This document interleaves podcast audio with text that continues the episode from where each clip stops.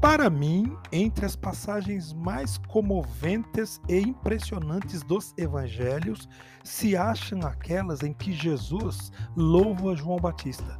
Jesus foi pródigo no elogio público àquele seu servo devotado. João Batista possivelmente foi martirizado por causa de sua devoção a Jesus. Eu era membro do conselho administrativo de uma denominação cujo líder não era um brilhante acadêmico administrador, mas teve um dos mais bem-sucedidos mandatos na história daquela denominação.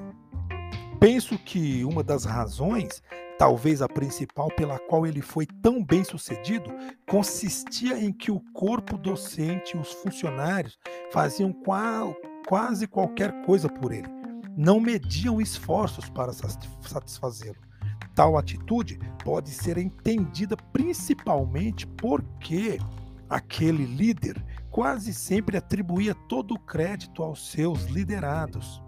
Ele procurava meios de elogiá-los. Em cada reunião do conselho e na maior parte dos encontros públicos, o líder não deixava de enaltecer sua equipe e ela então não deixava de se esforçar por ele.